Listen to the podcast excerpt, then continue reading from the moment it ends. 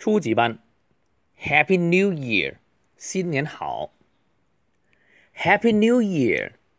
What do you want for a New Year gift? I want a transformer. Long time no see.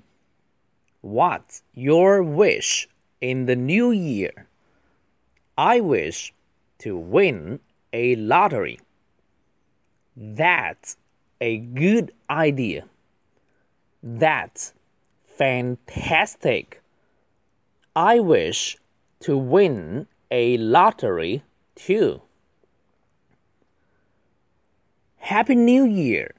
What do you want for a New Year gift? I want a transformer. Long time no see. What's your wish in the new year? I wish to win a lottery.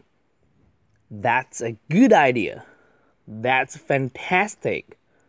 I wish to win a lottery too.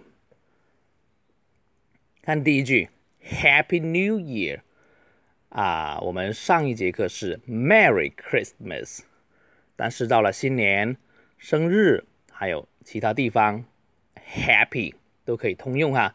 Happy New Year，这个 year 是读 year， 不是 year，是 year。What do you want？你需要什么？我们要记住这半句话。What do you want？可以成为完整的一句话。For a New Year gift，gift 是礼物，跟英式的 present 是完全相同的意思。I want a transformer。我要一个变形金刚，这个 Transformer 就是变形金刚啊， 有电影，有变形金刚出到第四集了哈，大家看一下，它的原意是变压器的意思。Long time no see，好久不见，这句话来源于中国，以前中国人不太懂说啊，在清朝的时候不是很懂说英语，就用我们中国好久不见这种。说话的方式来说，long time no see。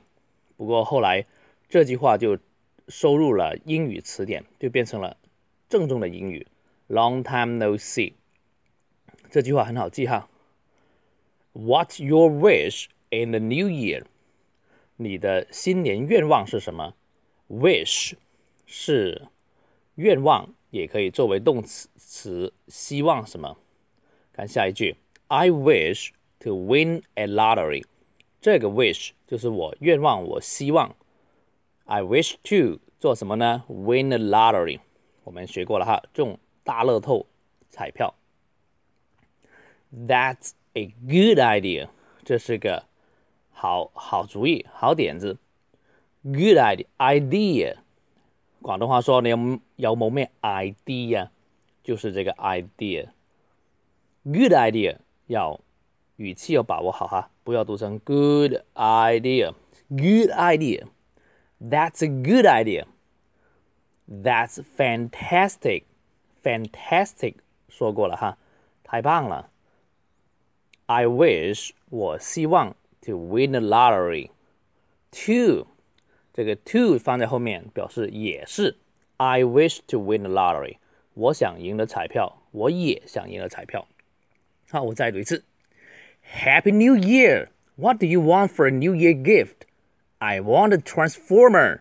Long time no see. What's your wish in the new year? I wish to win a lottery. That's a good idea. That's fantastic. I wish to win a lottery too.